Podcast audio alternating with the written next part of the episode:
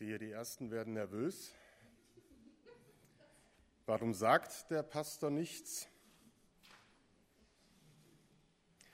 Stille vor dir, ich will hören. Mit der Stille vor Gott ist es manchmal gar nicht so weit her, denn eigentlich haben wir ein eher zwiespältiges Verhältnis zur Stille. Der Psychoanalytiker Jung bringt es sehr auf den Punkt, wenn er über unser Verhältnis zu Stille und Lärm schreibt. Die meisten Menschen fürchten die Stille. Darum muss immer irgendetwas getan, muss gepfiffen, gesungen, gehustet oder gemurmelt werden. In der wohl nicht zu Unrecht sogenannten Totenstille wird es uns unheimlich. Was wir dabei am meisten fürchten, ist das, was aus unserem eigenen Inneren hervorkommen könnte. All das eben, was wir versuchen durch Lärm uns vom Hals zu halten. Ist das der Grund, warum wir wirkliche Stille vermeiden? Vielleicht auch, wo es nur geht? Die Stille, welche auch laut werden kann, wenn die Gedanken anfangen zu galoppieren und das macht einen auf einmal Angst weil man nicht weiß, was kommt da in der Stille auf mich zu, was begegnet mir da an Gedanken, an Emotionen. Auch im Gottesdienst tut es ja gut, still zu sein. Aber ich habe das so erlebt in verschiedenen Gemeinden, wenn man dann zu einem Moment der Stille einlädt, dann dauert es meist auch nur 20, 30 Sekunden, bis dann doch der Erste anfängt laut zu beten. Es scheint so, als ob wir durch die Betriebsamkeit und den Lärm in unserem Alltag, aber auch vielleicht die frommen und christlichen Varianten davon, uns davor schützen, über uns selbst nachzudenken. Wer wir sind, in welcher Situation wir sind, über das, was geschehen ist, nachzudenken und vielleicht auch darüber nachzudenken, was sich ändern müsste. Vielleicht hindert das uns auch offen zu werden für das Reden Gottes und dafür von Jesus zu lernen. Gleichzeitig aber ist es doch so, dass wir uns nach dieser Stille und nach dem Frieden sehnen. Dass wir irgendwie uns so sehr wünschen, diese Inseln auch in unserem Alltag zu haben, wo wir inneren Frieden und eine Ausgeglichenheit und Balance spüren. Und genau das können und sollen wir von Jesus lernen. Der spricht, kommt her zu mir, alle, die ihr euch plagt und von eurer Last fast erdrückt werdet. Ich werde sie euch abnehmen. Nehmt mein Joch auf euch und lernt von mir, denn ich bin gütig und von Herzen demütig. Ich will euch Ruhe verschaffen für eure Seelen. Das ist der sogenannte Heilandsruf aus Matthäus 11. Kommt her zu mir, ruft Jesus. Und anhand diesem Text möchte ich einige Gedanken zu unserem Leitsatz entfalten, der besagt, als evangelisch-freikirchliche Gemeinde wollen wir von Jesus lernen.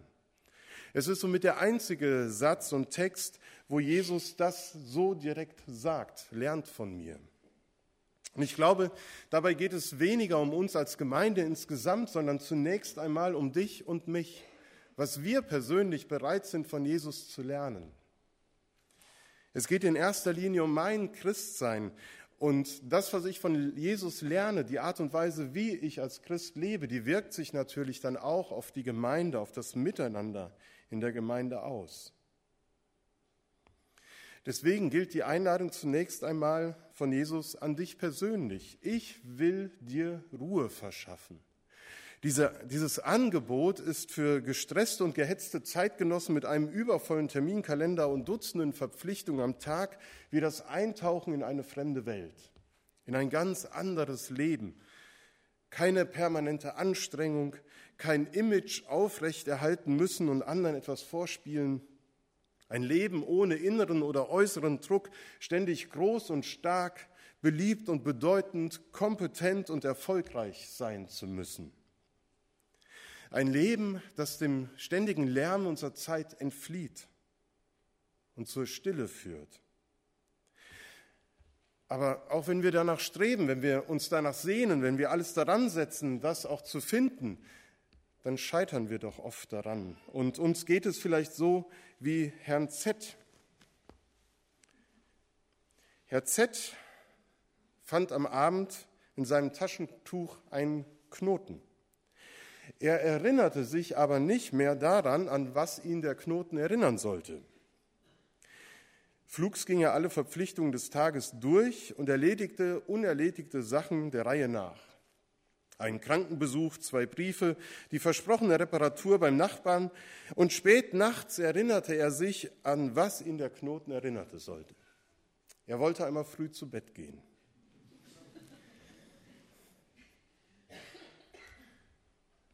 Gerade weil wir das vielleicht selber auch so erlebt haben und, oder solche Momente erleben können, gerade deshalb gilt uns die Einladung Jesu, kommt zu mir, ihr alle, die ihr euch plagt und von eurer Last fast erdrückt werdet. Ich werde sie euch abnehmen.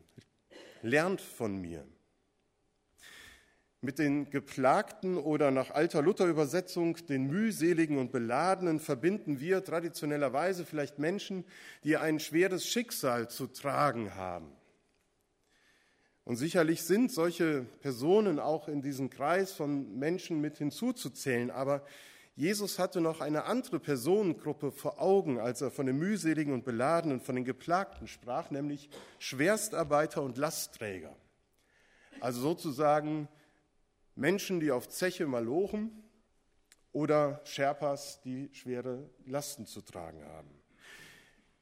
Diese nennt Jesus stellvertretend für Menschen, die unter den für sie unerfüllbaren Verpflichtungen des Gesetzes Gottes, der Torah, litten. Dieser Weg des Gesetzes wurde ihnen ja von den Pharisäern und Schriftgelehrten wie ein Joch auferlegt. Und wir erinnern uns an letzte Woche, auch durch die Luftballons, wo es darum geht, Gott von ganzem Herzen zu lieben. Wir erinnern uns an den Pharisäer, der zu Jesus kam und fragte, was ist eigentlich das wichtigste und das höchste Gebot?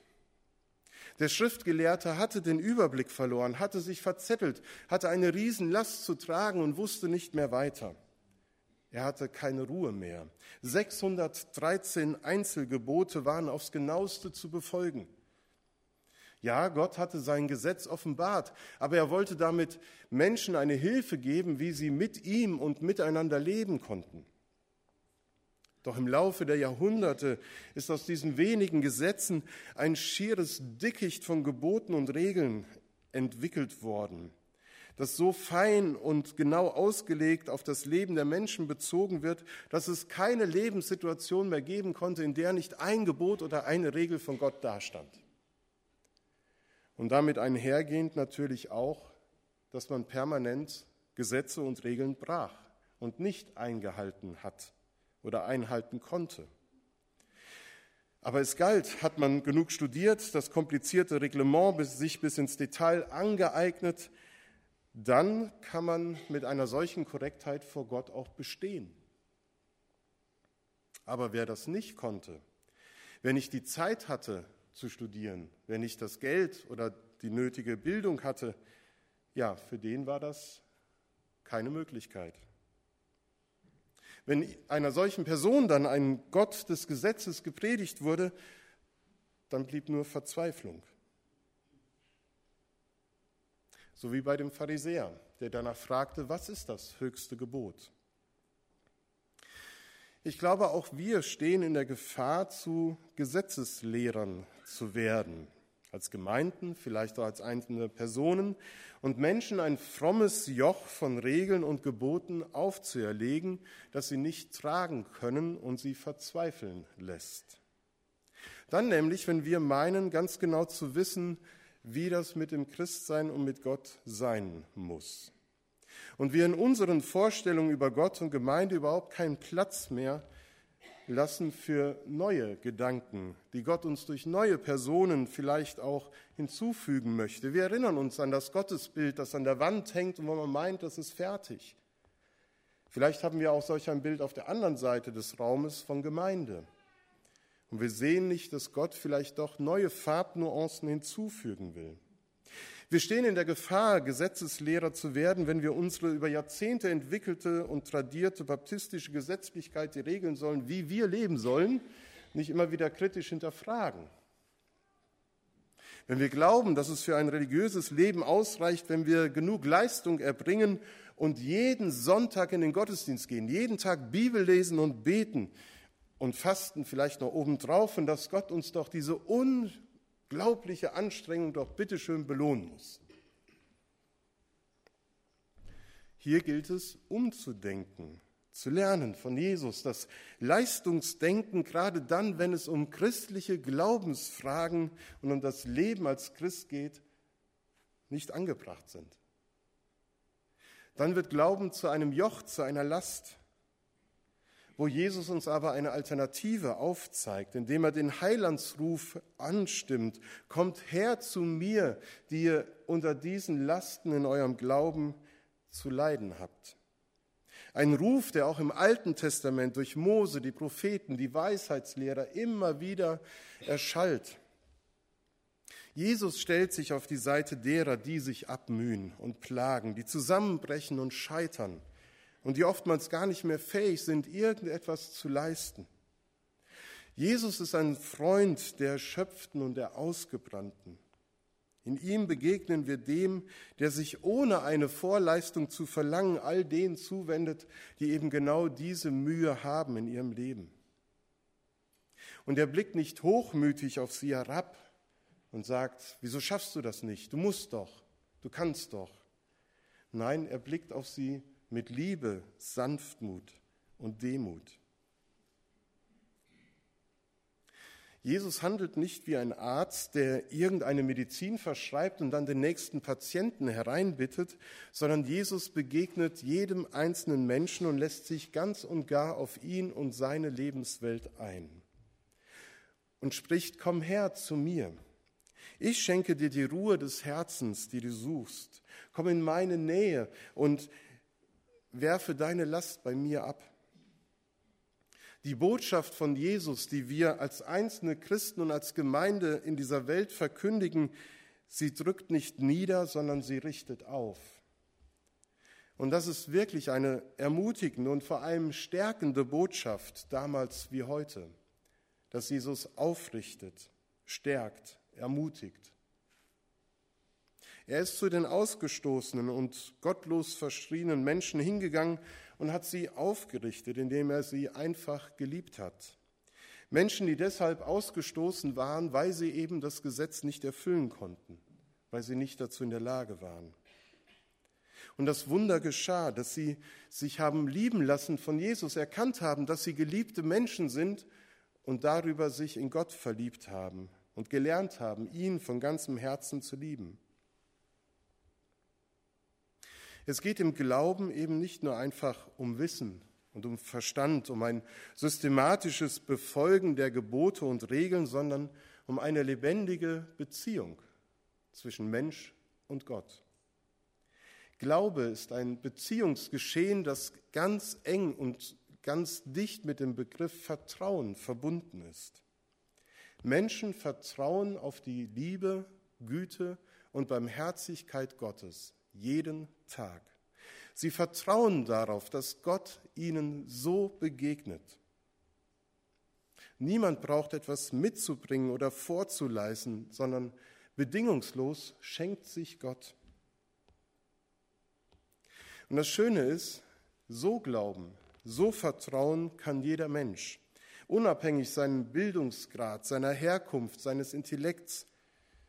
Man muss nicht erst Theologie studiert haben, um vertrauen zu können. Allerdings darf auch der Unwissende dann sich nicht einbilden und sagen, der, der Theologie studiert hat oder der gebildet ist, der kann nicht glauben, weil ihm das Kindliche vielleicht fehlt. Nein, beides geht durchaus. Gott mit seinem Verstand zu lieben, Theologie zu treiben, ist ja eben eine Sprache der Liebe oder eine Form, wie wir unsere Liebe zu Gott ausdrücken können. Aber das Wichtigste ist, dass Jesus gerade für die da ist, von denen alle meinen, sie hätten von Gott nichts zu erwarten. Was Jesus damals gesagt hat, führen wir uns das nochmal in Erinnerung, war ein unglaubliches Risiko. Der Satz, kommt her zu mir alle, die ihr mühselig und beladen seid. Wir dürfen nicht aus dem Blick verlieren, dass in Israel damals und grundsätzlich sogar heute in aller Welt geltende Werte außer Kraft, außer Kraft gesetzt worden sind durch Jesus. Überall wird der Mensch nach seiner Leistung, nach seinem Erfolg, nach Bewährung, Haltung, Zuverlässigkeit, nach Können beurteilt.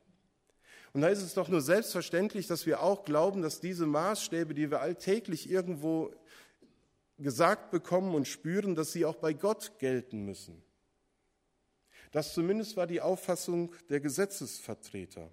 Und wenn jemand, wenn jemand anderes behauptet, wenn er anderes lehrt oder proklamiert, dann wird er als Ketzer verargwöhnt und seine Vollmacht in Frage gestellt. Und das haben die Pharisäer immer gemacht. Sie haben angezweifelt, dass Jesus und der Vater wirklich eins sind, dass Jesus Gottes Sohn ist, sondern sie haben behauptet, er ist einfach nur ein größenwahnsinniger Sohn eines Zimmermanns aus Nazareth und nichts weiter. Aber dann wäre alles, was Jesus über Sündenvergebung gelehrt und auch erfahren ließ, null und nichtig. Dann wäre die Predigt vom Reich Gottes, das gerade Menschen ohne Ansehen und Hoffnung gilt und zugesprochen wird, leeres Gerede. Dann wäre Jesu Berufung auf Gott Lästerung und dann hätten die Recht, die ihm am Ende gekreuzigt haben.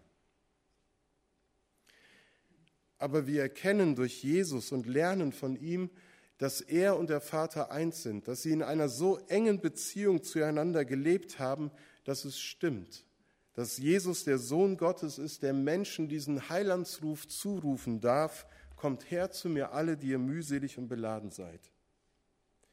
In Jesus kommt man zum Vater. In Jesus kommt man in diesen Moment hinein, wo wir Ruhe finden für unsere Seelen.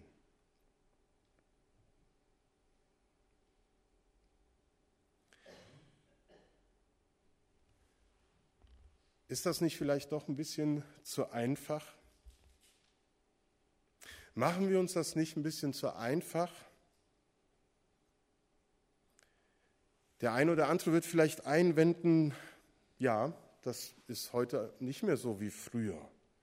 Wir haben uns, wo wir früher um unseren Gehorsam gegen Gott bemüht war, doch heute um so vieles erleichtert und nehmen so vieles gar nicht mehr ernst. Das ist alles so leicht und ach, Jesus, der wird das auch gar nicht so ernst meinen. Folg ihm mal ein bisschen nach, glaub ein bisschen, dann wird das schon reichen.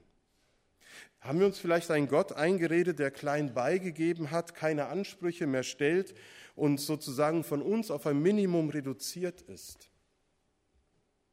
Sollte das Jesus so gemeint haben mit der Last abnehmen? Heißt sein Ruf etwa, macht euch nicht so viele Gedanken, Gott nimmt es nicht so genau? Das wäre ein Missverständnis. Auch bei Jesus heißt es sehr deutlich, folge mir nach. Nehmt auf euch mein Joch. Begebt euch unter meine Herrschaft. Werdet meine Jüngerinnen und Jünger. Wir werden nicht in eine Freiheit entlassen, in der wir niemand etwas schuldig sind. Aber Jesu Ruf und Jesu Joch ist sanft. Jesus bedrängt uns nicht, sondern er gewinnt uns durch seine Güte und Liebe. Jesus möchte uns Ruhe für unsere Seelen bringen. Wenn ich mir bewusst werde, dass das mein Leben lang zu lernen ist, immer wieder neu bewusst werden muss, dass ich so von Gott eingeladen und auch geliebt bin. Wenn ich diese Worte in meine Herzen dringen lasse, dann werde ich innerlich verändert, werde ich innerlich auch frei und ruhig. Dann regiert, wie es in Kolosser 3, Vers 15 heißt, der Friede Christi, zu dem wir berufen sind in einem Leibe in unseren Herzen. Weil Gott mich angenommen hat, weil er mich liebt, kann ich mich selbst annehmen und lieben und muss nicht länger gegen mich selbst und andere kämpfen. Der innere Friede bewirkt, dass andere Gottes Liebe durch mich erfahren können. Jesus ruft die, die beladen sind, die sich abmüden.